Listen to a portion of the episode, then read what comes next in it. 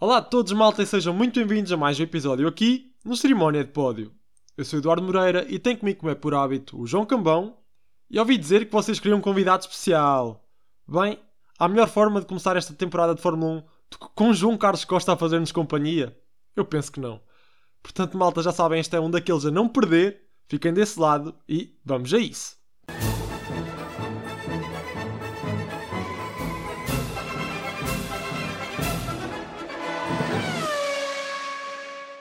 Olá e sejam bem-vindos a mais um episódio do Cerimónia de Pódio. Eu sou o João Cambão e estou aqui com o Eduardo Moreira, como habitualmente, e temos ainda um convidado muito especial, João Carlos Costa, uma voz já tão habituados a ouvir todos os fins de semana, e quero começar com uma pequena provocação. Regressar à Fórmula 1 depois daqueles horários do WRC até foi bastante agradável, imagino. É, são, coisas, são coisas diferentes, são coisas diferentes, mas hum, sabem que hum, o fazer a, a, transmissão de todos os troços, tanto do Rally da Suécia como antes do Rally de Monte Carlo, foi muito interessante por, eh, por duas razões diferentes. Uma delas, porque eu gosto muito de rallies um, e gosto do Monte Carlo, gosto da Suécia, não são nem um nem outro o meu rally preferido.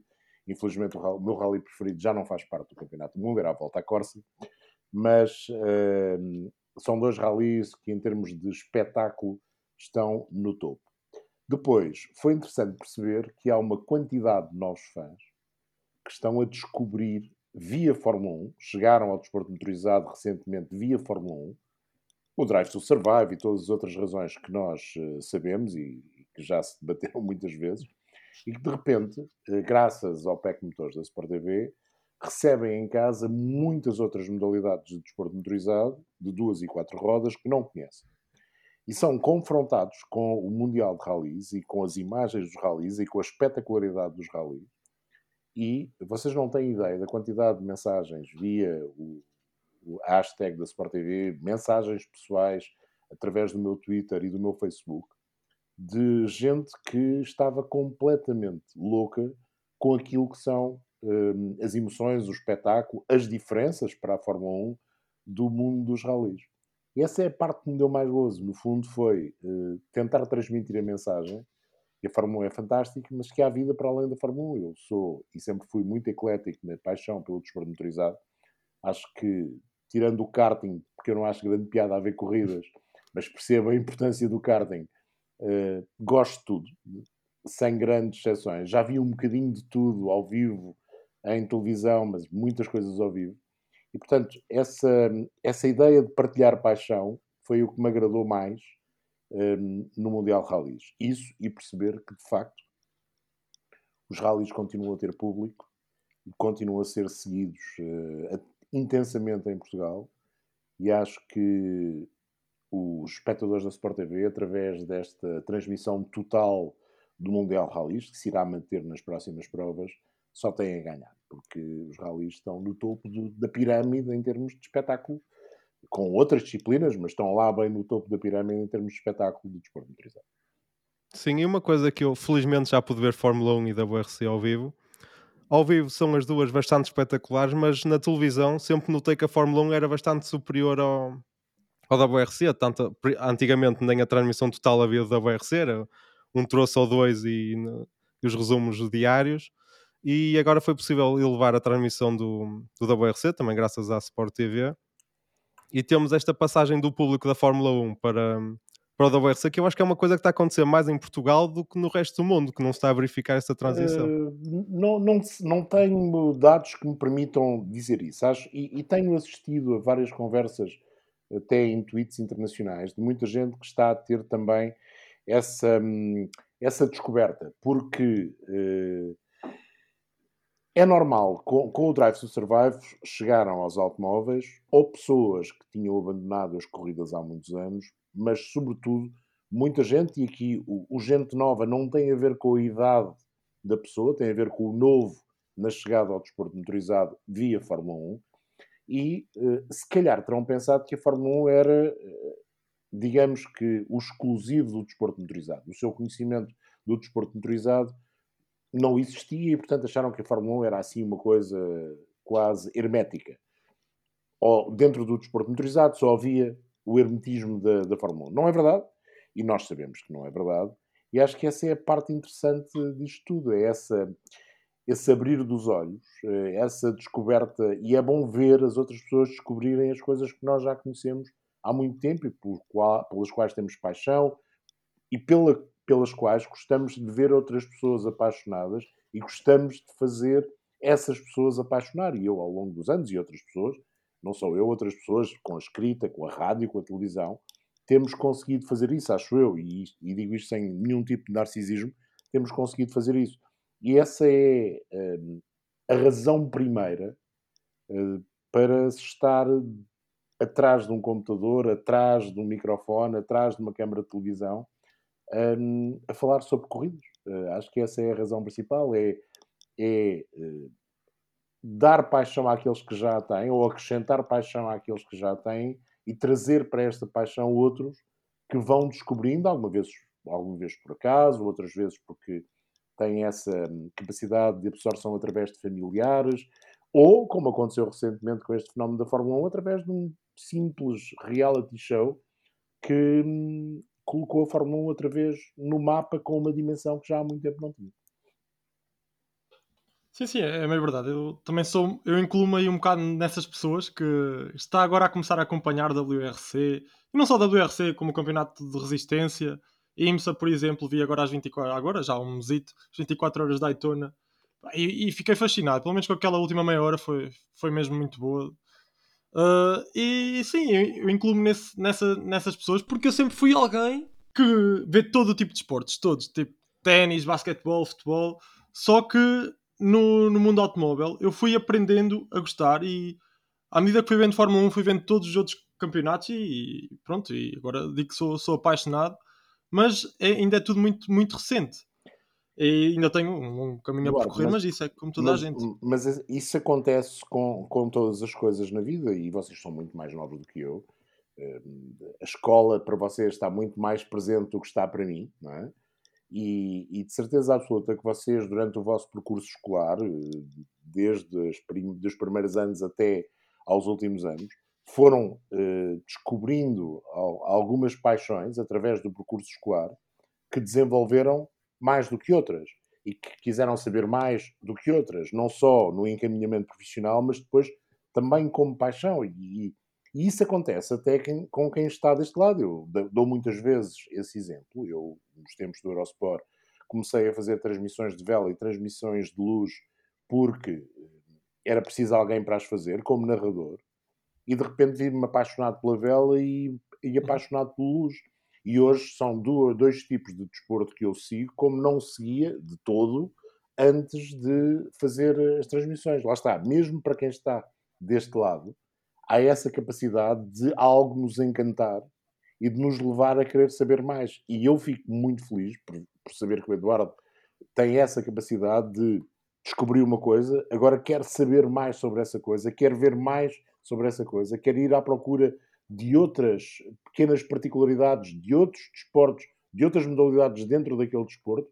Isso é muito interessante e acho, e acho que, muito sinceramente, a valia do PEC Motores da Sport TV está também aí na variedade da oferta e de, por isso mesmo, poder preencher uh, as vontades de vários tipos de público, mas, sobretudo, mostrar àqueles que consomem, digamos que os dois grandes produtos, a MotoGP e a Fórmula 1, que há outros nichos, nichos de nicho e nichos de nicho de nicho, que são igualmente entusiasmantes. Se calhar não irão seguir com a mesma não é a paixão. A paixão acho que não, aqui não, não é bem emprego. Com a mesma vontade, até porque a Fórmula 1 e o MotoGP, por aquilo que são, têm muito mais informação disponível, desde o passado ao presente ou até na perspectivação do futuro. Outras disciplinas não têm esse mesmo manancial de informação disponível. Mas se calhar essas é que dão mais gozo tentar descobrir mais, porque são, são não é por serem mais exclusivas, mas, mas porque são porque elas próprias nessa descoberta criam um desafio extra. Uh, e eu gosto, gosto disso, gosto de. Eu que nunca olho para o passado, para mim o passado é um bocado uh, tentar descobrir aquilo que eu não, não conheço. As histórias do passado que me interessam são aquelas que eu não vivi, aquelas que eu não sei. Quero saber sempre mais. Até porque com a construção desse passado podemos ter um presente melhor e um futuro se calhar ainda melhor. E, e, e saber a história do desporto motorizado, não é no seu todo, mas daquelas disciplinas que nos apaixonam, é interessante para se calhar termos a percepção que aquilo que vivemos atualmente é mais saboroso, ou não, uh, isso depois depende da opinião de cada um, mas é mais saboroso daquilo que já se viveu no passado e que não, não temos que estar sempre a olhar para o passado a não ser como veículo de instrução. Eu não quero ver as corridas que já vi, eu não quero ver os carros que já vi, quero aprender mais sobre aquilo que não vi. No outro dia, com a conversa, dizia: Eu estou completamente apaixonado pelas corridas dos anos 20 e dos anos 30, que nos últimos tempos têm sido o meu, do século passado, obviamente, têm sido o meu foco de interesse. E tenho descoberto coisas maravilhosas, eh, até na, na tecnologia dos carros, porque nós depois transportamos para essas alturas.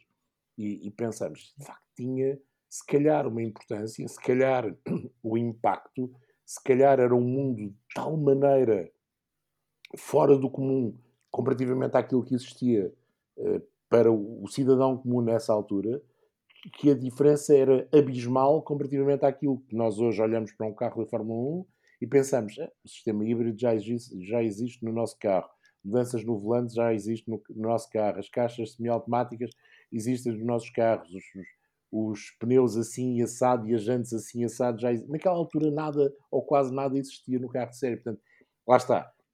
Ando apaixonado por descobrir coisas que não conhecia e que não vivia obviamente não é não era sequer nem não podia ter vivido sim isso é muito fixe é como nós mais ou menos com os tempos do Senna nós temos que ir ao é. passado temos que ir sempre ao exatamente, passado não exatamente. estávamos cá para o ver exatamente. infelizmente não estávamos cá para o ver mas agora fazendo também aqui uma ponte para para a Fórmula 1, para o que aconteceu este fim de semana.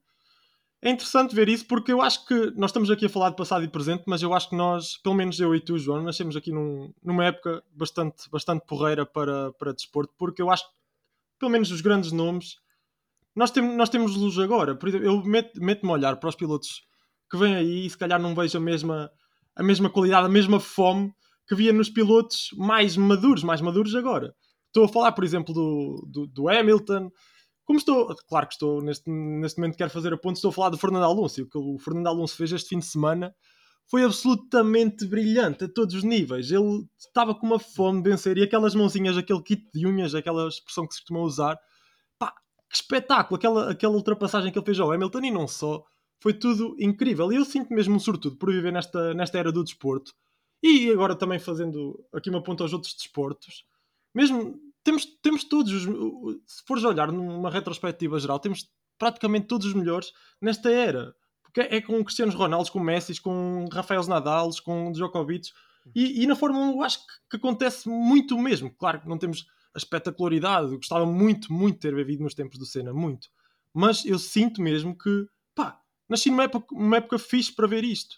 E este fim de semana foi só mais uma prova disso, porque eu, ainda são, ainda é, é as pessoas do, dos tempos, dos tempos bah, mais, mais, das pessoas mais, mais maduras, não gosto de chamar velhinhos, é mais maduras, que, que, estão a fazer ver aos outros. E o que Fernando, é, o que Fernando Alonso fez este fim de semana foi, foi espetacular. O, o que Fernando Alonso fez este fim de semana não foi mais do que aquilo que nós vimos sempre o Fernando Alonso fazer.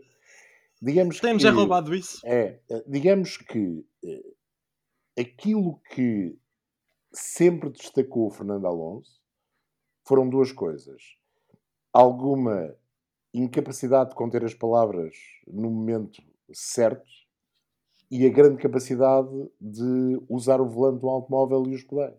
São duas marcas do Fernando Alonso e isso desde, desde muito cedo. Eu tive a sorte de ver o Fernando Alonso ainda nas fórmulas de promoção, na, na Fórmula Nissan, havia a famosa corrida, muitas vezes falar ao vivo, em Valência, muitas vezes falada, em que ele terá roubado o título ao Manuel Geão, não roubou nada. Uh, a verdade é que logo aí se percebeu que aquele miúdo, na altura era um miúdo, o Manuel Geão era mais velho, tinha até mais experiência de maior lugar, já tinha feito Fórmula fora em Portugal, no, no, início da década de 90, já tinha feito várias disciplinas de fórmulas de promoção no estrangeiro, e um, naquele ano, de facto, o Fernando Alonso era um miúdo e mostrou de imediato ao que vinha e, e, essa garra, essa vontade, essa incapacidade de conter as palavras, essa, essa forma de estar muito especial, que é talvez comum a todos os pilotos, onde ele é o sol, não é? Um, torna o Fernando Alonso um perigo quando tem o equipamento certo na altura certa. Eu, eu relembro muitas vezes uh, a primeira noite que ele fez em Le Mans com o Toyota. Eu estava a comentar as 24 horas, sabia aquilo que tinha sido a preparação, porque tinha estado à conversa uh, com um dos responsáveis da marca nipónica, e ele tinha-me explicado que a Toyota tinha um simulador para os seus pilotos testarem o tráfego em Le Mans, onde havia 60 carros das várias categorias, para que os pilotos se habituassem nas ultrapassagens, no, no, no sítio certo para se desembaraçar de um GT ou de um LMP2, de um LMP2 guiado por um profissional, de um LMP2 guiado por um piloto amador. E o Fernando Alonso chegou ao simulador da Toyota e a primeira coisa que perguntou foi: não podem pôr 120? E ficou tudo a pensar, mas para que 120? Porque, e ele explicou, porque 120 permite-me eu ter muito mais essas ações ao longo dos 13 km e 600 metros. Esse é o Fernando Alonso. E de facto sentou-se no carro.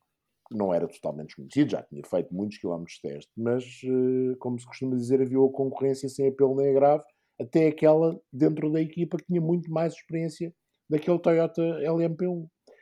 Portanto, o Fernando Alonso ter feito aquilo que fez hoje não me surpreende. Surpreende mais, sinceramente, algumas provas no, nos dois últimos anos com o Alpine em que não vimos esse Fernando Alonso.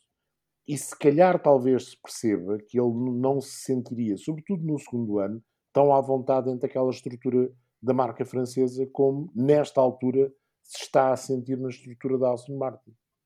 E isso para ele é importante, ter um carro competitivo, obviamente, mas também sentir-se bem, sentir-se acarinhado, sentir-se o sol, para o Fernando Alonso é muito importante.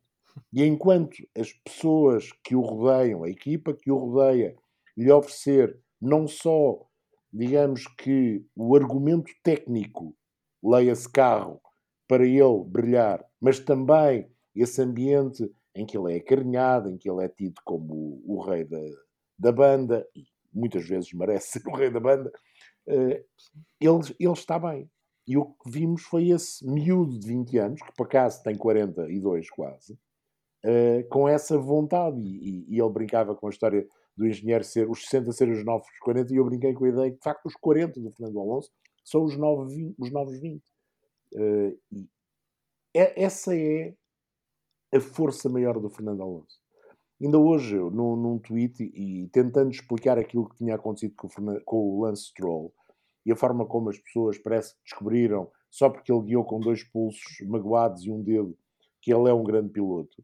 O Lance Stroll está na Fórmula 1 por direito próprio e tem vontade para estar na Fórmula 1. Há enormes exemplos de outros pilotos de gabarito brutal uh, alguns que podiam ter sido grandes, grandes nomes na Fórmula 1, do passado e até do presente, e que não o foram porque não se sentem capazes de estar na Fórmula 1. Não têm, digamos, arrogância é se calhar uma, uma palavra exagerada, mas não têm a vontade para suportar tudo aquilo que é o ambiente pesado da Fórmula 1, as necessidades mediáticas, trabalho com os engenheiros, preparação física, entrega total, horas e horas em viagem, simuladores, etc. E isso acaba por levá-los a fazer outro tipo de opções para outras disciplinas, onde mostram todos o seu valor, mas se calhar podiam estar na Fórmula 1 se tivessem mais vontade.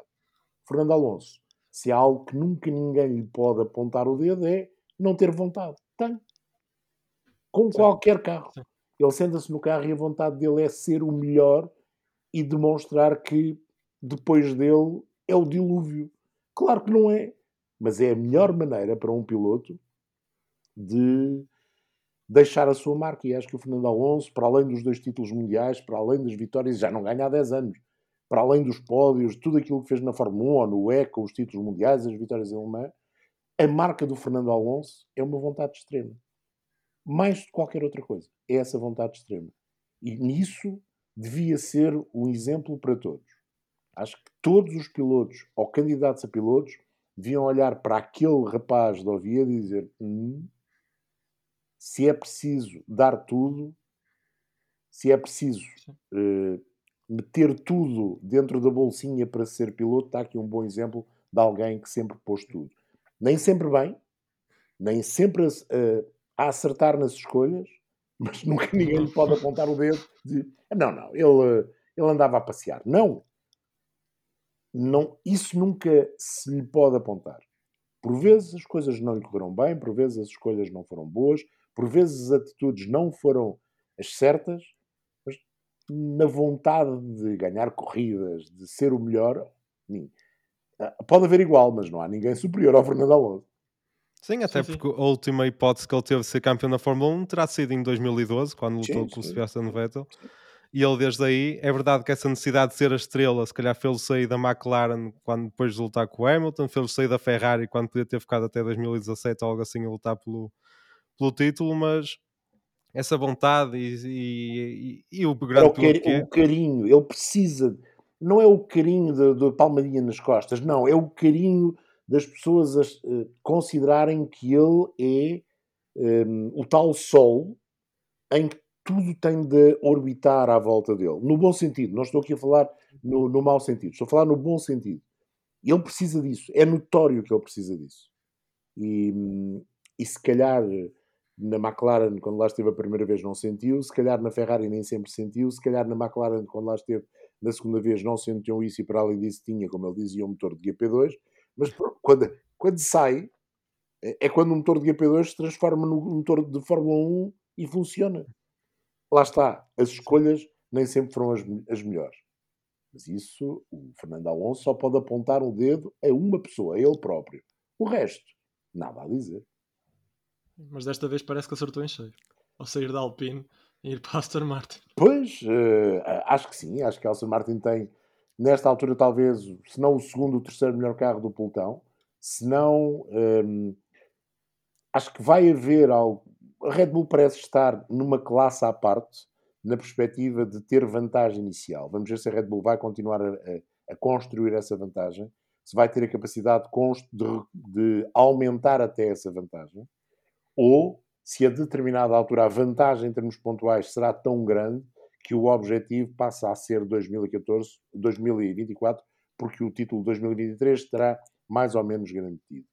Mas atrás, por aquilo que vimos, Aston Martin e Ferrari, por razões, não digo opostas, mas diversas, parecem ter o segundo melhor carro, com a Mercedes atrás destas duas. Vamos ver se nós pensarmos naquilo que é a potencialidade do projeto Ferrari e do projeto Aston Martin, em termos absolutos, eu diria que o projeto Aston Martin tem mais hipótese de ir mais longe do que o projeto Ferrari, por conceito, mas a Ferrari terá de certeza absoluta meios, ferramentas, se calhar melhores nesta altura do que a Aston Martin tem. A Aston Martin ainda não está eh, na sua estrutura ao nível daquilo que a Ferrari dispõe. Mas pelo menos acertou no projeto. E não só, e não só, porque a Aston Martin tem mais tempo no, tem mais tempo no simulador este ano. Ficou disso, em sétimo lugar no ano passado. Para além disso, são muitas horas, são muitas tem horas mais a mais do túnel de vento. Verdade que é um túnel de vento antigo, verdade que é uma equipa que ainda não tem, se calhar, todas as ferramentas, mas tem gente muito competente. Foi buscar gente uh, extraordinariamente competente à Red Bull, foi, mostrar gente, foi buscar gente extraordinariamente competente à Mercedes. Convém não esquecermos que a Mercedes perdeu os seus dois topo uh, engenheiros de aerodinâmica, um para a Red Bull, o outro para, para a Aston Martin. Portanto, um, tirando o Muir, não, é? não, vamos falar do Muir, que esse é, é, outro departamento. É mas, uh, mas uh, a verdade é essa. É assim, eu, eu não conheço, tive uma vez com o senhor, falei uma vez com o senhor. Aquilo que eu senti quando falei e cumprimentei basicamente, e pouco mais do que isso, o Lawrence Stroll, foi uma vontade enorme de vencer. E olhando para aquilo que têm sido os projetos de vida fora dos automóveis do uh, patrão da Aston Martin, ele é um ganhador. Tem construído um império, começado de muito pouco e cada vez começa de muito pouco, vendo por muito, muito mais. Os automóveis são um desafio diferente. A competição automóvel é um desafio ainda mais diferente. Mas o Lawrence Stroll é um ganhador, portanto, está a dar. Ele sabe que para ter uma equipa ganhadora tem de lhe dar as ferramentas para, para o ser. Humanas, técnicas, instalações, sabe que para isso precisa de investir. Mas isso é o que faz um homem de negócios normalmente, seja a vender eh, fita métrica, seja a vender eh, carros ou a fazer uma equipa de competição. E ele sabe fazer isso. Terá sucesso? Não sabemos. Para já, este início de temporada é o melhor desde que a Aston Martin. É para manter? Eu acho que este carro vai dar que falar. Se calhar não vai ganhar muitos grandes prémios, mas vai dar que falar. E se pensarmos que a Aston Martin terminou já, eh, vamos falar assim, a, a equipa de Silverstone já venceu grandes prémios, já eh, terminou em quarto lugar no Campeonato do Mundo, já foi uma das equipas a ter em conta. Não é a primeira vez que está nesta posição. Verdade. Nunca lutou pelo título mundial. E se calhar é isso que o Lawrence Stroll quer construir, quer construir uma estrutura que os outros a olharem para ela pensem isto é uma estrutura capaz de ser campeão do mundo. E se calhar eh, a forma como o Toto Wolff reagiu uh, relativamente ao seu Mercedes e àquela aquela declaração, ainda que só, nós só tivemos o headline, é? nós só tivemos a declaração, este conceito não interessa, não, temos de mudar o conceito, mas depois não tivemos Sim. o resto, foi este conceito não interessa porque uh, tem alguns problemas, mas nós vamos ter que o manter até termos um outro tipo de solução. No domingo foi mais vocal do que tinha sido no sábado, da necessidade de mudar o conceito. Uh, mas é, é, isso que Alson Martin procura. E é isso que o Fernando Alonso, no fundo, quando foi para Alson Martin, se calhar também procurou. Se calhar viu na Alson Martin uma equipa muito mais estável, com muito mais chefia. Não fala em meios, porque estamos a falar de Alpine é uma, uma equipa de um construtor automóvel e, portanto, em teoria terá mais meios. Não é que Alson Martin também não seja, mas é um construtor diferente. Uh, e ele percebeu que se calhar não era a casa dele uh, e aquilo que era o sonho de voltar àquela que foi a casa que o construiu e que lhe deu os dois títulos mundiais, a casa onde ele chegou outra vez não era a mesma casa, era uma casa se calhar mais desarrumada, se calhar faltava-lhe ali a mão do Flávio Briatore que teve importância no que teve nos dois primeiros títulos e na forma como levou o Fernando Alonso para lá, esta era uma casa diferente. Não, não vou dizer se melhor se pior, o Fernando Alonso melhor do que ninguém poderá dizer, mas era uma casa diferente e ele acabou por perceber que não, não era a tal casa onde se sentia o sol no bom sentido. Sim, e nesse segundo pelotão, digamos assim, atrás da, da Red Bull, onde põe a Aston Martin, a Ferrari e a Mercedes. A Mercedes, como o João Carlos Costa já disse, tem esse, esse dilema de manter este conceito, se uhum. vai mudar o carro, se fazer um, um, plano B que tanto se falou e a equipa acabou por, por negar. E depois temos o lado da Ferrari que também tem, teve estes problemas de fiabilidade que certamente não, não ajudam à confiança da equipa e que podem obrigar a, a dedicar aos recursos a esse problema. Por isso, a Aston Martin, com a vantagem que tem do túnel de vento e CFD, acho que está ali numa boa. Sim, sim. Na pole position desse segundo grupo para dar luta à Red Bull, que infelizmente parece estar um bocadinho longe de todas as outras, ou que, pelo menos na fase inicial do campeonato, pode nos tirar a emoção, pelo menos na luta da vitória. É, o Bahrein nunca é uma bitola total, mas uh, tem alguns pontos no circuito. O asfalto, de facto, é um asfalto muito abrasivo mas há alguns pontos no circuito onde se pode ver alguma coisa daquilo que é a capacidade uh, técnica dos carros.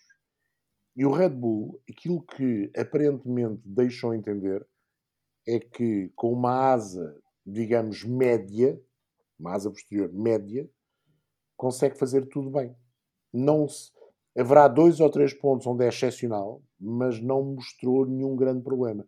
Max queixou-se do, do, carro fugir um bocadinho de frente, mais do que ele gosta, e sobretudo mais do que fugia antes, durante os, uh, os testes de inverno, ou os testes de pré-temporada. Mas se pensarmos bem, ele queixou-se quando o carro andava com um bocadinho menos combustível. E no sábado, depois da qualificação, ele disse: Eu no domingo estou mais ou menos descansado, acho que vamos ver exatamente o que vale o carro no domingo. E mostrou. Portanto, se calhar é o carro um bocadinho mais em versão de qualificação, com menos peso, que lhe está a fugir um bocadinho de frente, e isso pode ser um problema para Max Verstappen e poderá ser uma oportunidade para a Ferrari, que tem um motor fantástico, já se percebeu que o melhor motor, eh, olhando para os dados do GPS, é o Ferrari. E, olhando até para as velocidades do AS, para aquilo que os Alfa Romeo fizeram, portanto, o melhor motor não será uma diferença brutal, poderá ser uma diferença mínima, mas parece ser o Ferrari, com os problemas de fiabilidade que tem. E aquilo que o Max uh, tem é um carro bem comportado é um carro que responde àquilo que a equipa pede, é um carro que lhe permite, como a equipa fez depois da segunda paragem, tu vais andar neste ritmo até ao final da corrida, porque é mais do que suficiente. E esse carro, sem qualquer margem para dúvidas, oferece essa possibilidade. É um carro que parece fácil de guiar, é sempre uma expressão um bocadinho triste. É um carro hum, facilitador, é um carro facilitador, sem pontos fracos e com alguns pontos muito fortes e uma, uma zona de média, que não é média porque é sempre muito elevada, mas uma zona onde a capacidade de fazer bem em várias situações está presente. E isso torna um carro ganhador. E depois há um senhor chamado Max Verstappen, como acontece com os grandes, grandes pilotos, e ele é um deles, quando se apanha com um carrinho desses, é difícil de apanhar. É difícil. Sim. É difícil. Sim. Sim, e não foi à toa. Eu comecei a falar pelo, pelo Alonso, mas quem, quem venceu este grande prémio foi o Verstappen. Mas Sim. não foi à toa ter começado pelo Alonso porque a emoção no domingo esteve toda no, no, no- nesse, segundo grupo. Porque Red Bull estão, estão mesmo noutro patamar neste momento.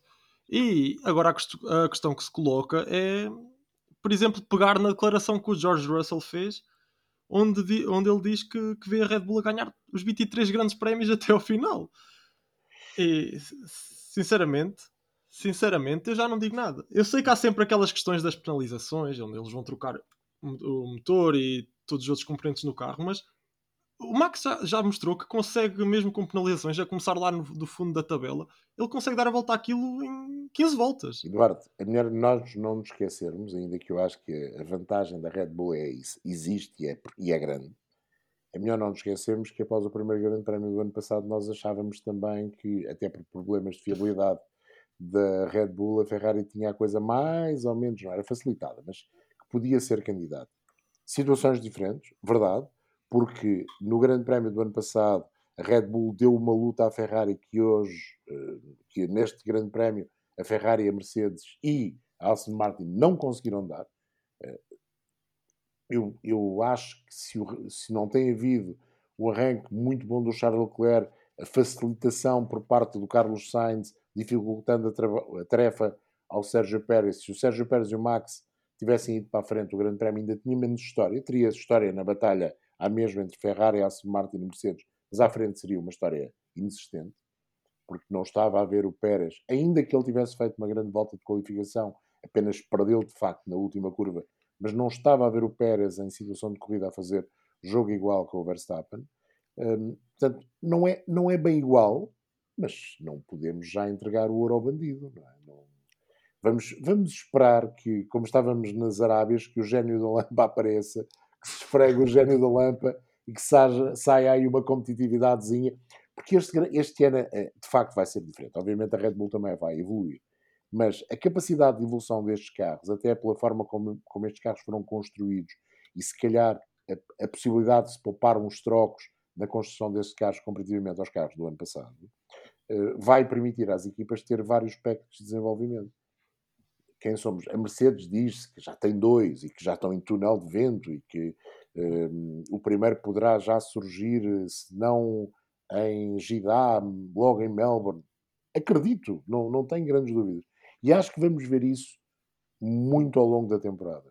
E a bitola principal da competitividade no top 4, para além dessa capacidade de desenvolvimento, vai ser o quanto a Red Bull está à frente para quando começar a ter problemas de menos horas de túnel de vento e CFD, continuar a manter uma vantagem que pode sair diminuída, mas pode continuar mesmo com esse menor desenvolvimento. Acho que o, o grande duelo eh, desta temporada poderá fazer-se eh, nos desenvolvimentos e na capacidade de criar. Hoje em dia, antigamente faziam 50 peças e testavam-se as 50 peças. Hoje em dia isso é impossível. Portanto, o desenvolvimento é feito de maneira a que tudo aquilo que é construído já está num estágio de certeza muito elevado. Depois, mesmo assim, pode não funcionar no- na, real, na realidade, quando é montado no carro. Mas só essas peças, só esses desenvolvimentos que estão numa, numa bitola de eficiência muito elevada é que são, de facto, construídas.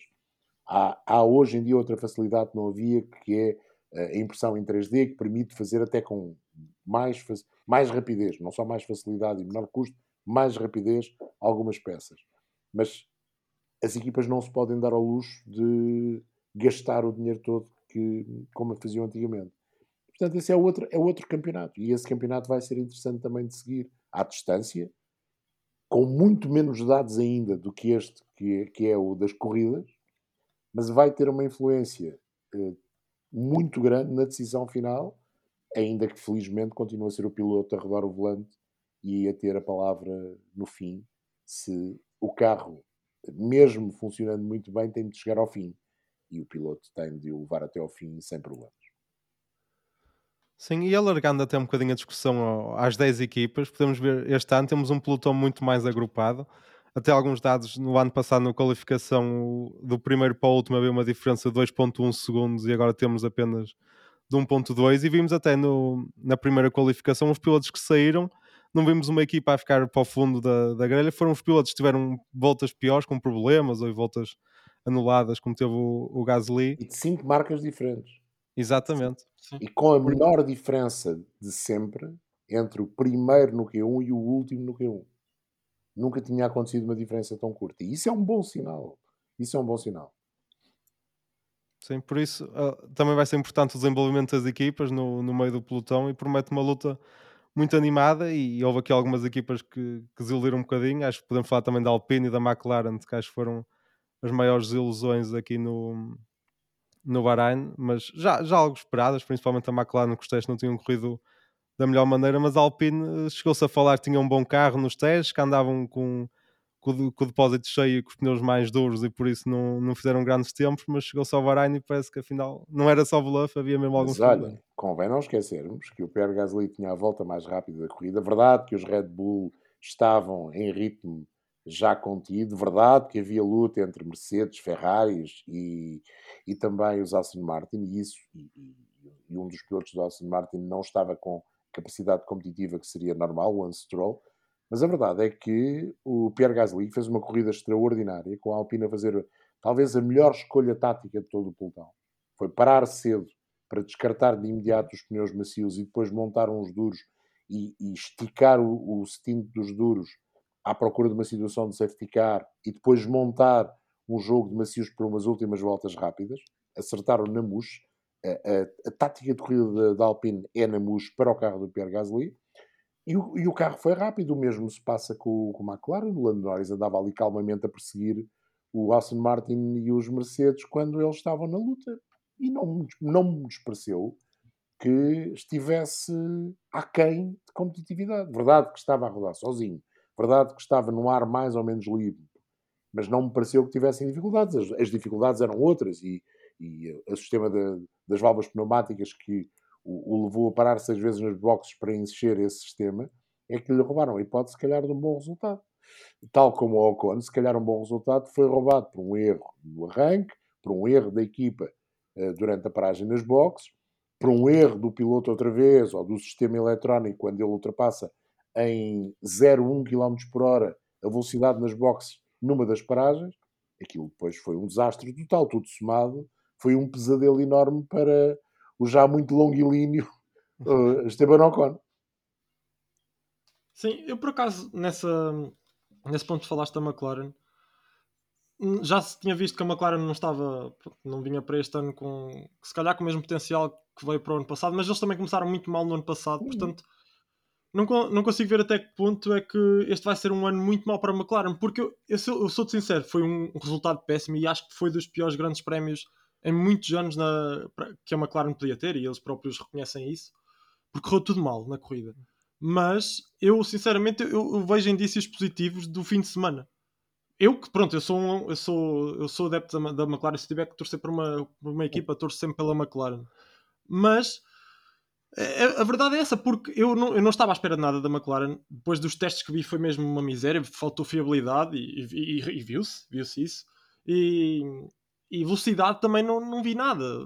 E ritmo, ritmo de, de, corrida. Mas depois nos treinos livres 1, principalmente nos treinos livres 1, quando o Norris acho que marcou o quarto melhor tempo, acho que foi o quarto. Sim. Afinal, eu vi, afinal, a McLaren tem um carro mais ou menos porreiro para, para lutar aqui pelo pelotão do meio. Eduardo, pelo, sabes, pelo sabes que a questão é um bocadinho adjacente a isso. Tem a ver com o, o segundo pelotão está de tal forma compacto, e, e nós dissemos isso na transmissão e depois também no podcast. Eu, daquelas seis equipas, vamos ter se calhar a dificuldade, sobretudo nestes primeiros grandes prémios. Acho que a partir do meio da época voltaremos a ter uma maior diferença porque haverá equipas mais capazes para desenvolver os seus carros do que outras. E isso vai naturalmente marcar, digamos que, um, um status quo entre cada uma delas. Mas neste início de campeonato, até se calhar quinto, sexto grande prémio, um, vamos ter alguma dificuldade em perceber quem é o melhor carro do segundo pelotão em qualificação e em corrida. Sim. E como o pelotão está muito agrupado, nos FP1, onde as equipas de topo muitas vezes estão a fazer outro tipo de trabalho, poderá acontecer, eh, e já aconteceu no passado também, haver equipas do, do chamado segundo pelotão a marcarem tempos, não de valor muito significativo, mas em termos de posição na tabela, interessantes. Mas isso também é bom, também é bom, até para nos fazer crescer um bocadinho de água na boca. É, é, a Fórmula 1, como qualquer desporto, vive de expectativas. É? Nós estamos sempre à espera de qualquer coisa. Nós passámos estes meses de defesa à espera que surgissem os primeiros testes. Primeiro que víssemos os carros, depois que surgissem os primeiros testes, depois os resultados do primeiro dia deixaram-nos, ah, mas amanhã vai ser diferente. E foi. No terceiro dia, se calhar, também foi diferente. E depois eh, Está bem, mas isto são só testes. Agora vamos ver o que é que eles conseguem fazer na qualificação. Mas chegamos ao FP1 e já estamos a ler resultados. Porque, de facto, vivemos da expectativa. E a expectativa, eu, a mim é uma das coisas que mais me atrai no, desporto motorizado para além da velocidade, é o cronómetro. a expectativa do cronómetro é muito interessante. E, e, mais uma vez, acho que vamos ter uma época em determinadas zonas do pelotão, e vamos esperar que os Red Bull nada contra a Red Bull e até sempre a favor de quem faz o trabalho bem feito. Mas vamos esperar que haja mais, eh, digamos, competitividade, que os carros mais, fiquem mais compactados à frente. E no segundo pelotão também vamos ter isso. E vamos, e vamos muito ter essa expectativa do ah, hoje o AS vai fazer um grande tempo na qualificação, mas depois amanhã na corrida aquilo vai ser um trambolhão para ir fora, como aconteceu agora no Bahrein. E pode acontecer exatamente o contrário. Já no ano passado tivemos um bocado disso. Já no ano passado foi um bocado assim no segundo pelotão. Ainda que a determinada altura, que tal como eu acredito este ano, tivesse havido uma espécie de clivagem e começássemos a perceber onde é que estavam as lutas. Havia uma luta pela quarta e quinta posição, havia uma luta pela sexta posição aí a três e depois havia talvez uma batalha cá para trás para os dois últimos lugares. Vocês conseguem, depois do Grande Prémio de ontem, apontar um candidato natural ao último lugar? Eu não. Não, não. Não, eu acho que para mim ainda ficou mais confuso. Porque eu, eu acho que antes do, deste primeiro grande prémio eu tinha aqui uma equipa delineada para ficar no fundo, que era a Williams. Eu acho que eu e a maior parte das pessoas. E depois do que vi, eu sinceramente eu não acho que o Williams seja a pior equipa, porque não, e não é só olhar para o tempo do Albon, o Albon foi aos pontos, foi espetacular, mas o Sargent era um piloto que toda a gente apontava a ficar em último na, na, na tabela de pilotos e que muitos uh, diziam que era o próximo Nicolas Latifi. E, e sinceramente. A conta bancária da família é aproximada, mas acho que é a única coisa onde são parecidos. pois, mas aí, pronto, há muitos pilotos que, pronto, são ricos, mas eles, eles, se eles estão lá, foi como o João Carlos disse, Costa disse há bocado, se eles estão lá, eles, eles merecem lá estar e eles trabalharam para isso. E depois o Sargent mostrou, eu acho que foi um bocado o que vimos com o Guan Yuzu no, no ano Sim. passado, no primeiro Grande Prémio. Excelente comparação. Foi exatamente, foi exatamente a mesma coisa. Excelente comparação. E, Sim. E ele mostrou-nos que, pá, afinal é um bom piloto e que o, que o carro da Williams cresceu mesmo muito do ano passado para este. Eduardo, muito. até o Piastri. Até o Piastri, que fez uma qualificação abaixo das expectativas, não conseguimos perceber se por culpa dele, se por culpa do carro, se por culpa de uma mistura das duas coisas. Mas fez um grande arranque, sentindo-se pressionado, fez um grande arranque, e até o carro ter problemas eletrónicos, andou bem e podia ter feito uma corrida, se calhar ao nível da corrida que fez o Gasly. E isso seria uma estreia fantástica para o australiano. O australiano é, é, é engraçado porque é um tipo de pressão diferente da que tiveram nos últimos anos o, um, o Tsunoda e o Zhu, e tem este ano também o, o, o Logan Sargent, que é a pressão de muita gente não acreditar neles. O Oscar Piastri tem uma pressão muito mais complicada, que é toda a gente acredita no Oscar Piastri. E, portanto, não lhe vão desculpar da mesma forma que desculpariam ao Logan Sargent ou que no passado desculparam ao Tsunoda e ao Zu. Porque as expectativas não eram tão altas. O Oscar Piastri é talvez dos estreantes na Fórmula 1 nos últimos anos. Podemos comparar talvez ao Charles Leclerc e se calhar até ficar ligeiramente abaixo do Charles Leclerc. E já não falo do Verstappen, já, já não vou tão longe, mas nos últimos anos, talvez seja o piloto que vem com maior expectativa para a Fórmula 1. A minha dúvida do Oscar Piastri é o que é que lhe fez este ano sabático. Se não foi prejudicial. Eu, eu tenho dúvidas. Já pensei sobre isso. Já tive mais certeza relativamente a ter sido prejudicial do que tenho agora. Acho que ele apreendeu, lá está, apreendeu aquilo que é o mundo da Fórmula 1. Vivendo o mundo de Fórmula 1, mesmo como piloto de reserva, apreendeu. Apreendeu o que é a política da Fórmula 1, o que são um, o diz-se-diz, o que é lidar com pontos negativos e pontos negativos. O episódio da passagem do contrato dele da Alpine para a McLaren marca de certeza absoluta qualquer piloto. Portanto, o Oscar Piastri vem para a temporada deste ano carregado de armas e a saber exatamente o tipo de pressão que vai enfrentar no mundo da Fórmula 1. Em todos os aspectos. Os bons, os menos bons e os maus. E na primeira oportunidade, nas poucas voltas que fez, acho que mostrou que é preciso ter atenção o rapaz australiano. É a última Coca-Cola do deserto? Se calhar não é. Que é a segunda Coca-Cola do deserto? Se calhar já é. Sim, vamos ver agora como é que vai ser. A fiabilidade ajuda a mostrar sim, sim, o, seu, claro, o claro, seu talento nas, claro. nas próximas provas. E uma questão que eu também gostava de, saber, de fazer é: e os resultados da Alpha Tauri? Será que justificam uma venda? Ou a Red Bull dá sempre jeito de ter uma equipa júnior no campeonato? Uh, eu, eu, tenho algumas dúvidas relativamente à venda, tenho algumas dúvidas relativamente à compra, até, se quiserem. Um, tenho. Ou até a mudança para a Inglaterra, que se também se falou. A mudança para a Inglaterra é aquela que eu vejo como mais fácil se eh, pensarmos que a Red Bull precisa de alguma forma de arranjar escape para alguns dos seus técnicos e podia tê-lo na AlphaTauri iria criar um problema ao, a quem vive em Faenza e trabalha na AlphaTauri. Acredito que muita gente não tivesse a possibilidade, a vontade, acredito que sim, mas a possibilidade de fazer essa transição para a Inglaterra. Mas a, a, essa, essa possibilidade de mudança para a Inglaterra parece-me das várias hipóteses aquela que estará mais perto de ser real, se de facto houver vontade da Red Bull em fazer qualquer coisa de novo com a equipa de Faenza a equipa de Faenza desiludiu-me um bocadinho.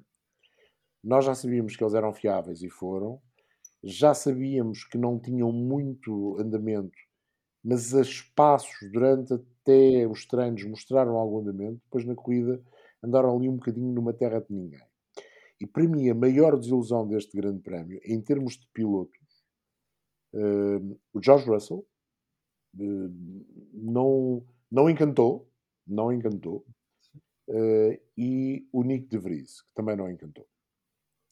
É, exato. E, e eu pergunto-me o que é que fez o Nick de Vries não estar tão competitivo? O carro por não se adaptar ao carro? Um, algo se passou uh, no fim de semana que levou o neerlandês a não estar tão motivado, concentrado estaria, mas tão motivado. Achei um bocadinho desmotivado.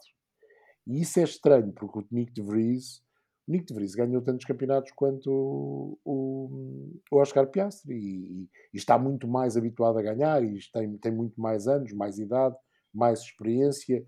Lá está, vem também preparado para a política de Fórmula 1 porque andou muitos anos com piloto de testes, uh, andou em várias disciplinas e, portanto, tem uma mescla de sapiência diferente da do Oscar Piastri, mas não deslumbrou.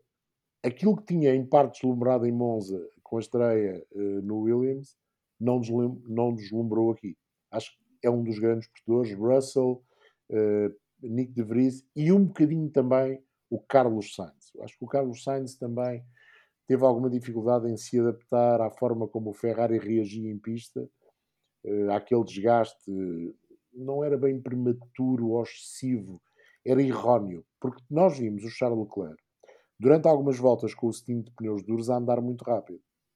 Mas vimos depois também um período em que ele começou a perder ritmo, mas no final do stint, antes de trocar para o segundo jogo, já estava outra vez com um bom ritmo.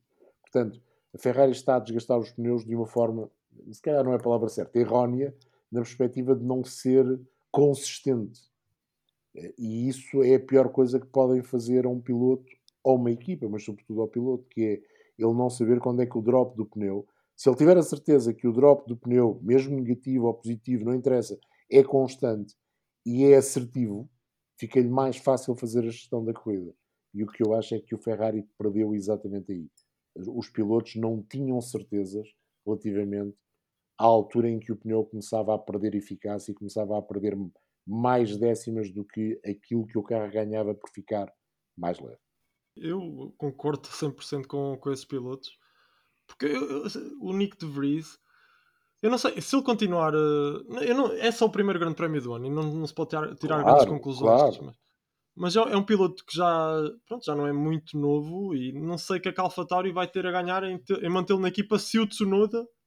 Porque, por, por um lado, temos um, um Nick de Vries que desapontou neste grande prémio, mas por outro lado, temos um Tsunoda que que, que teve uma, um, bom, um bom grande prémio. Sim. Comparativamente, eu acho que ele não, não, não menosprezou o adversário que tinha à altura. Se calhar também por já ter visto o que ele fez na Williams. Uh, mas não sei, eu, eu, acho que ele desta vez finalmente meteu na cabeça que tem que trabalhar porque ele era é um piloto um bocado desleixado nesse aspecto, pelo menos pelo que vimos no Drive Survive. Hum. Um, não podemos, não, gosto, não, não podemos acreditar em tudo. Não podemos pois. acreditar em tudo. Mas que desta vez. Mas que okay, é a última é... oportunidade dele na Fórmula 1 sim. é um facto. Se não tiver um bom ano, sim. Uh, não sei. Uh, tem uma mãozinha da Honda ainda? Se a Honda quiser voltar. Pois. A Honda tem uma, uma panóplia de pilotos na, na, na Super Fórmula japonesa, nos GT japoneses, que poderá usar.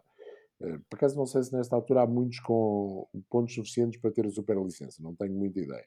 Mas o Tsunoda tem experiência, se calhar se a Honda se mantiver o Tsunoda, até porque nessa altura terá mais maturidade, devido à maior idade, um, se calhar pode ser o homem certo para, se calhar não para liderar uma equipa, mas ser um, um segundo piloto. Mas, mas eu mesmo assim, olhando para aquilo que foi o Grande Prémio, eu não consigo estabelecer uma hierarquia no segundo pelotão. Se me perguntarem, acho que o Renault é o melhor carro do segundo pelotão, se olharmos para o Gasly, sim. Se olharmos para o Ocon, não sabemos. O Alfa Romeo é melhor que o Renault. Se calhar beneficiou de uma melhor posição à partida e, e, o Bottas é de facto um piloto experiente, habituado a, outros, a outras viagens bem mais competitivas e soube tirar partido do carro, portanto parece bem.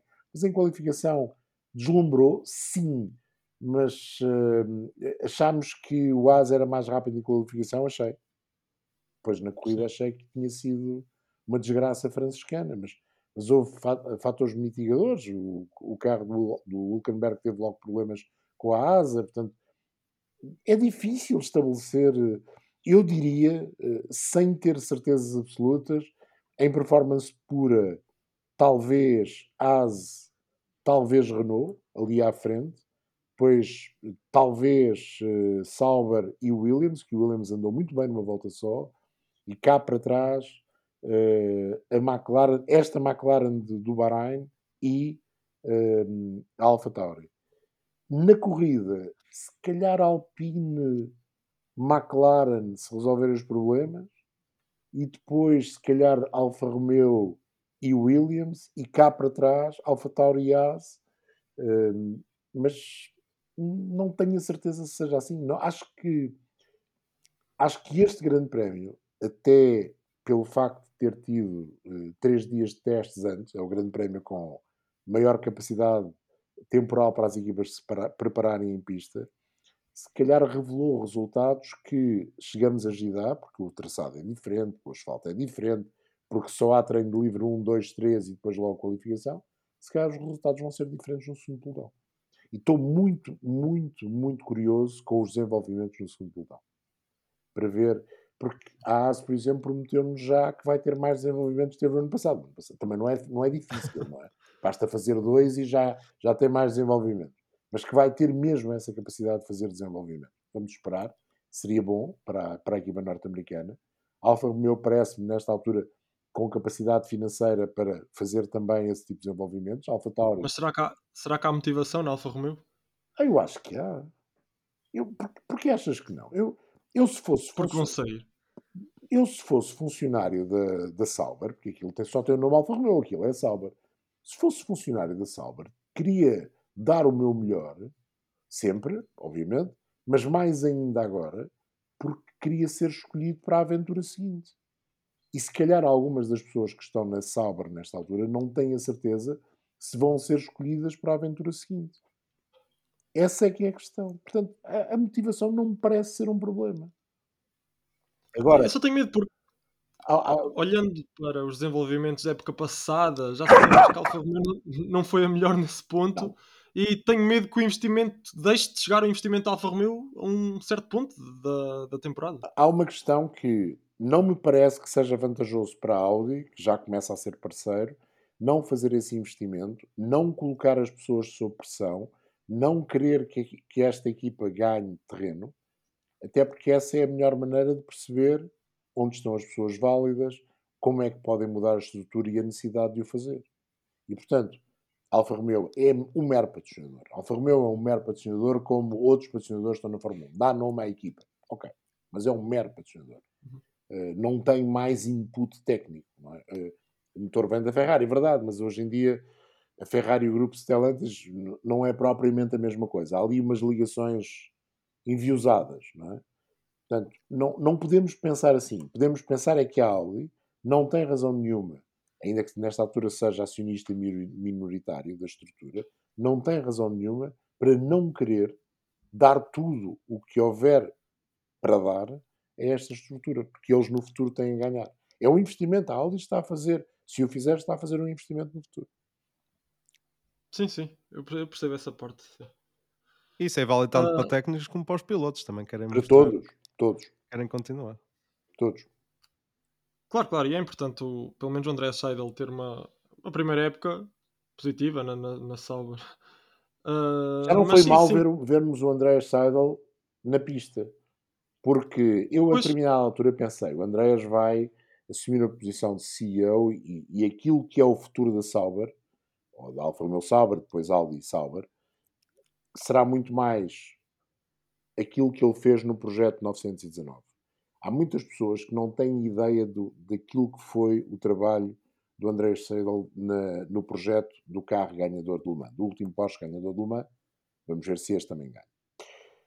Ele chegou e confrontou-se com a estrutura antiga da Porsche, levando consigo uma série de engenheiros que já tinham trabalhado com ele na Fórmula 1 e outros que vinham de outras disciplinas, e foi mal visto, porque os técnicos que estavam na Porsche, digamos que os herdeiros do Norbert Zinger, tinham uh, a certeza que o know-how era deles. E ele fechou-se no canto e fez um projeto. Ele uh, fechou-se às sete chaves. Não deixava lá entrar ninguém. E essa forma de atuar acabou por mostrar que era preciso fazer dessa maneira para ter um projeto ganhador como eles tiveram. Ninguém duvida daquilo que o 919 foi capaz de fazer. Aqui eu suspeitei que ele fizesse uma coisa do género. Mas estando presente na primeira corrida, e vamos ver se ele vai continuar a ir, é sinal que a abordagem da Audi não será tanto de se fechar no seu núcleo e construir numa, num canto, que não é obviamente um canto, é, é apenas uma força de expressão da Sauber, o seu projeto de Fórmula 1 ou nas instalações da Audi Motorsport. É, foi, foi interessante ver o André Seidel lá. Sim. E mais curioso é, é ter. Eu, ou eu posso estar muito, muito errado, eu não ter estado atento, mas vimos o André Seidel e não vimos aquilo que é suposto ser o time. Quer dizer, não é time principal, é o representante. Até falou, até falou, falou à Sport TV e tudo durante 7 minutos. Falou. Pronto, muito à parte, muito à parte, desatento. Ok, ok. E, e atenção, não, mas... e atenção que as pessoas, o senhor advogado, como, como, nós na brincadeira dizemos, não é ninguém que caiu de paraquedas na, na Sauber. Ele já está na Sauber há algum tempo, verdade, começou exatamente como apoio jurídico, mas é um homem que, nos seus anos de juventude, foi team manager, por exemplo, de equipas como a Trident. Ele sabe de corridas, não é propriamente alguém que esteja fora do mundo das corridas. Ele sabe, o Aluni Bravi é, eh, é bravo, é bravo, sabe de corridas, sabe de corridas. Sim, sim. É, é isso, é curioso. E cá para o fundo do pelotão foi, foi isso, foi o Nick de Vries e foi o Ocon, já falámos, foi, Ocon teve um fim de semana muito mal. Foi uma desgraça foi total, foi uma sim, desgraça. Sim, culpa dele, culpa da equipa, mas foi um, foi um somatório, é, é aqueles dias em que a estrelinha não está. É verdade. Estrelinha não está. Ele bateu, ele igualou aquele recorde do, do Pastor Maldonado. E podia ter batido, porque numa a outra passagem nas boxes fez. Atenção, o ter batido aqui é tudo, tudo é relativo, porque Sim. as boxes são 80 km por hora, não é? Portanto, se formos a 80 km por hora, não estamos a errar.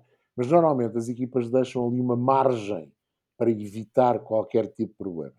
E, e ele foi cronometrado a 80 km por hora, certos, 80. Numa, na outra foi 80.1, portanto ficou para lá dessa margem de erro e na outra ficou nos 80. Portanto, podiam ter sido quatro penalizações. Era daqueles dias que corre mal, não há, não há nada a fazer. Agora já sabemos o que é que aconteceu com os mecânicos da Alpine. Eles, eles têm uma informação via headphones de um countdown. E o countdown estava errado. Pois. Pronto. Pode ser que tenha despachado os azares todos já da época no primeiro grande é, prémio. Se não despachou, é melhor ir à bruxa, não é? Exatamente. E agora, numas notas finais também, que até já estamos com uma hora de, de episódio. Já estamos com destacar, uma hora. Gostava de destacar que o, o, DRS, acho que encurtarem a zona DRS foi uma medida bastante positiva. Não vimos, não vimos muitos aquelas ultrapassagens que é só passar pela reta e lá vai ele. Esta ultrapassagem feita e vimos muita luta até usando a segunda zona de, de DRS. Já tínhamos visto no ano passado e, e, nas corridas de Fórmula 2 e Fórmula 3 no ano passado e este ano voltámos a ter isso. Primeira zona DRS não é assim tão eficaz quanto isso. A segunda zona DRS permite algo que é a preparação da ultrapassagem que se vem de uma curva lenta. A, curva, a, curva, a sequência 1-2 é lenta e, portanto, permite andar mais perto sem perder carga aerodinâmica e depois tirar partido disso. A segunda zona de ultrapassagem é fantástica. Uh, e eu, vocês sabem que eu não sou propriamente um crítico do DRS. Acho que o DRS tem algumas uh, qualidades. Dá para ver no Twitter. Não no tem, Twitter. não tem, não é uma arma 100% eficaz, mas hum, mas acho que de vez em quando nos permite não só ultrapassagens interessantes com o DRS, como defesas interessantes com o DRS. E ontem tivemos isso. E tivemos outra coisa.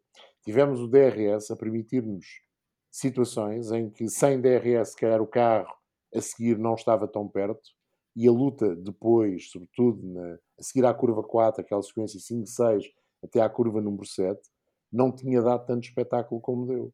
Ou, se calhar, a entrada e a necessidade de estar na zona de DRS nas curvas 9-10 para se poder depois atacar na reta oposta à da meta, permitiu-nos que os carros, outra vez uma zona relativamente lenta, estivessem perto para que depois o DRS servisse os intentos de ultrapassagem numa zona DRS que, se olharmos para a reta da meta, é mais curta, é? mas é mais eficaz. É muito mais eficaz do que a reta da meta. Não me pareceu que a diferença dos 80 metros tenha sido assim tão importante quanto isso, porque já no ano passado, uh, desculpem, o Bahrein foi corrida com, com na lista de, de, de, do número de ultrapassagens ficou em terceiro. Só Interlagos e salvo erro Baku, mas sem, sem certeza, é que teve mais ultrapassagens do que a corrida do Bahrein. E se olharmos para as ultrapassagens de então, muitas delas, mesmo com o DRS, não foram feitas na reta da meta. Acho que Haverá outros circuitos onde as alterações no DRS, seja no número, seja na distância, maior ou menor, podem ser mais importantes do que esta aqui. Eu estou curioso para ver o que é que eles vão fazer em Jeddah. Estou muito curioso em termos de DRS. Não acredito que vão fazer zona DRS a seguir ao gancho do final do primeiro setor, até aquela sequência de duas curvas rápidas. Sim é capaz de ser arriscar um bocadinho, mas estou curioso para ver se a zona DRS na reta até à curva gancho para voltar a, à zona da reta da meta, se vai ficar mais curta ou se vai ficar mais longa. Estou, estou curioso para ver, um, porque poderá ser muito importante na definição do espetáculo para a prova e até na forma como um, os carros vão vai ser necessário uh, afinar os carros com um bocadinho menos de asa ou com uma asa mais natural. Será normalmente sempre com uma asa de baixo apoio, mas poderá haver ali a tentação de ir à procura de qualquer coisa na sequência rápida, sabendo que a zona DRS não é tão desfavorável. Sim, e acho que foi em Jeddah no ano passado onde os pilotos lutavam para chegar a, a essa sim, curva sim, antes sim. Da, da, reta da meta atrás do outro piloto, não era na frente.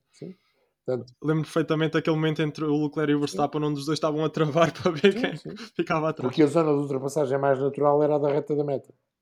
É? Sim.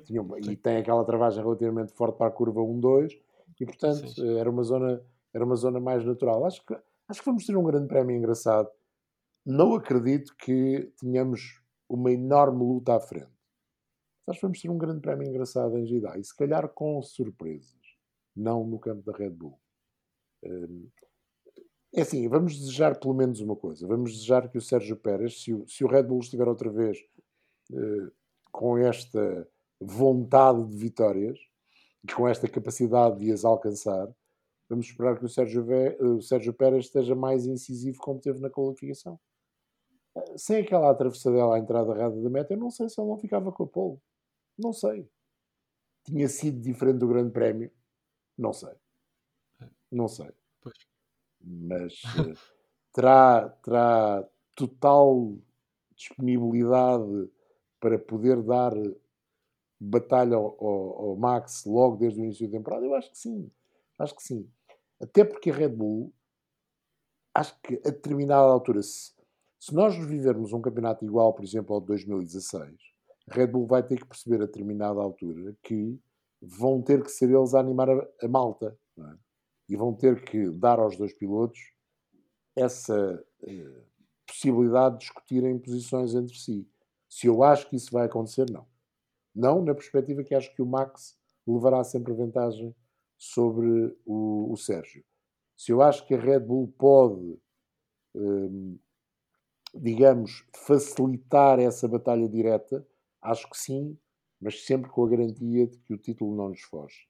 Tirando isso, temos vários exemplos nas temporadas de 2010, 2011, 2012, não tanto em 2013.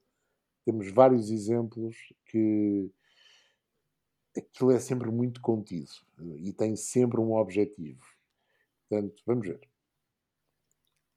Sim, vai ser curioso. E depois, quando as pessoas dizem que vêem o Max a ganhar todas as corridas até ao final, não é bem assim, porque o Pérez é um piloto. É, não, não, não, não. Porque o Pérez em circuitos citadinos ele é um piloto é, é. de alto calibre mesmo. Vimos no ano passado no Mónaco. Baku, na qualificação. Baku, Baku, Singapura também, que acho que ele ganhou. E aí, se calhar, o Max, não sei. Isso é que sei. eu digo que se calhar este grande prémio de Baku, de, de Jeddah vai ser interessante seguir. Até por isso também, por essa, por essa possibilidade dos dois homens da Red Bull lutarem de forma mais direta do que aconteceu aqui, onde o Sérgio, ficando atrás, no arranque atrás do Charles Leclerc, perdeu qualquer hipótese de começar desde logo a pressionar o Max. E quando ficou na traseira do Max, salvo seja, já estava a não sei quantos, a não sei quantos segundos, portanto já era, já era difícil. Acho, acho que não, não enviamos já a toalha ao chão acho que ainda há muito. Esta. Fórmula 1 2023 ainda tem muito para oferecer. E, e, e, e, se não houver luta na frente, vamos, vamos descobrir as outras pequenas lutas. Dá-nos espaço, até, para, para descobrirmos com mais facilidade outras. Claro que nós queremos a luta pela vitória. E queremos que as câmaras ao longo da transmissão estejam nos dois primeiros e que haja, que haja 2021, ou se quiserem, que haja Abu Dhabi, independentemente do desfecho, que haja Abu Dhabi todos os dias em todos os grandes prémios. Não vai acontecer. É assim, lá está, aquilo que a história nos ensina não vai acontecer, porque foram mais os anos que não foi assim dos que foram assim. Vai, pode acontecer mais um, um ano de um carro a dominar, de um piloto a dominar. Um, mas vamos aproveitar esses anos para ir à procura das outras, das outras pequenas coisas, porque volto a dizer, não é a mesma coisa que a luta pelo título feita a dois até à última curva do último grande prémio. Mas há muitas coisas giras na Fórmula 1. E há muitas batalhas giras na Fórmula 1 e, e é bom ver como é que se comportam os rookies face aos que lá estão, ver se as equipas têm capacidade de evoluir ao longo da temporada, ver as tricas e mexericos dentro das equipas, ver os episódios, quem é que vai guiar onde em 2024, até porque há aqui uns lugares em aberto. Portanto, vai ser giro. Ver, ah, então afinal vai haver equipas, vão aparecer candidatas para, para as 12 equipas. Já sabemos que a, a Andretti foi à FIA comprar o tal dossiê que agora tem de apresentar até ao final do mês de março e depois logo se verá até ao final do mês de julho será aceito ou não no campeonato de 2025. São, são todas essas coisas que fazem o bolo. E, e o desporto motorizado também é vivido assim. E os fãs também têm de viver o desporto motorizado assim. Até porque assim é a única maneira de acompanharmos o desporto motorizado todos os dias. Exatamente. E é sempre espetacular, havendo menos luta ou mais luta, uma época de Fórmula 1 e, e de outras competições automóveis. Ah, aquilo é um automóvel que faz 1 uh, minuto e 39 em 5 km e 400 metros. E este é um circuito com uma média baixa. Exato. Como é que não pode ser espetacular? Exatamente. Pronto, e é assim que, que, vamos já para a fase final do nosso episódio. Não sei se tens alguma nota, Eduardo, para terminar. Não, não, é, é exatamente isso que o, que, que o João disse agora. É, vai ser interessante ver como é que as equipas vão desenvolver e vai ser, vai ser muito interessante voltar a ver o, o Alonso à luta, com, à, à luta por posição com o Hamilton, algo que não tivemos nos últimos 10 anos por, por, por, por, não por questões de equipa. Não aconteceu. não aconteceu. O Hamilton estava nas equipas de topo e o Alonso não mas sabemos que a qualidade dos pilotos está lá e eu quero ver mais lutas, como aconteceu no Bahrein, entre, entre esses dois e entre muitos outros. E estou muito curioso para ver qual é que vai ser o, o caminho de desenvolvimento da Mercedes. Quero ver se eles vão continuar ali, se eles vão continuar, não, se eles vão estar a, a, no patamar da, da Aston Martin, para ver se conseguem lutar ali pelo segundo lugar se vão mudar o conceito, se não vão, eles têm, têm pacotes de desenvolvimento preparados, mas fala-se muito no carro B, eles já dizem que o conceito, que este conceito não, não vai dar em nada. E nós falámos nisso no, no episódio anterior, João, que uma equipa nunca vai ser vencedora a copiar o conceito do outro carro, se a Mercedes co copiar o conceito da Red Bull, mas se calhar agora viu-se neste GP Aston Martin, se calhar aqui a copiar os conceitos, os conceitos da Red Bull, se calhar até pode lá chegar. Se calhar não é bem a é copiar, é atenção que ah. há muitas diferenças entre o AMR 23 e o Red Bull RB19. Onde, onde tem mais semelhanças é na fotovista traseira, os carros são iguais. Mas no resto há ali algumas nuances e algumas diferenças. Eu poria a questão de outra forma, que é copiar fazendo melhor Pois, isso é que é difícil. É isso. Copiar é, acrescentando é. algo, copiar sabendo que a ideia conceptual do carro é do conhecimento da pessoa, e aqui não, não me levem mal, que poderá estar a copiar comado, ele participou, ele, o Ron Fowles, participou naquele desenvolvimento de conceito. Claro. Um, e portanto, é uma ideia que se calhar é dele, nós não sabemos. Nós achamos sempre que todas as ideias são do Adrian Newey. Se calhar não. Se calhar não.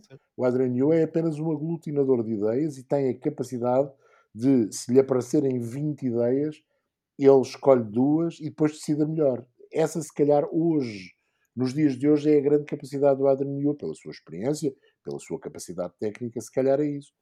Não, nunca, nunca sabemos a história toda. Há uma coisa que eu achei piada, que foi o próprio Adrian Newey falar que estava satisfeito porque o seu discípulo tinha feito um bom carro. e fez. E fez. E fez. Eh, eu, eu, o, o, copiar é uma arte da Fórmula 1. É? A Fórmula 1 sempre viveu de copiar os conceitos. Uh, copiou o motor atrás dos Cooper, copiou os motores de turbo da Renault, copiou as asas da Lotus, copiou uh, os, o chassi em carbono da McLaren, que por acaso já tinha copiado a chaparral no, na, na Fórmula Indy. Mas pronto, Uh, mas é essa, é essa arte de copiar e acrescentar. Essa é a grande arte da Fórmula 1. É olhar para um, para um carro e dizer hum, este conceito é melhor daquilo que eu pensei, mas eu agora tenho de acrescentar algo. Tenho de pôr aqui uma pastilha com, para lhe dar mais sabor. Tenho de pôr um aditivo. Tenho de lhe meter um bocadinho de chantilly para ser mais saboroso. E essa é a arte. Da Fórmula 1 é do desporto motorizado, no seu todo. Aqui estamos a falar de Fórmula 1 e a Fórmula 1 normalmente destaca-se nesse, nesse aspecto também. Vamos ver se a Aston Martin tem essa capacidade. Para vos ser sincero, achava piada que tivesse. Achava piada que tivesse. Era engraçado. Era, era, era. Como achava e aí o Adrian Newey já não ficava tão satisfeito que o seu discípulo tivesse. Vou-vos dar outro exemplo também que eu gostava, nada contra uma equipa e a favor da outra.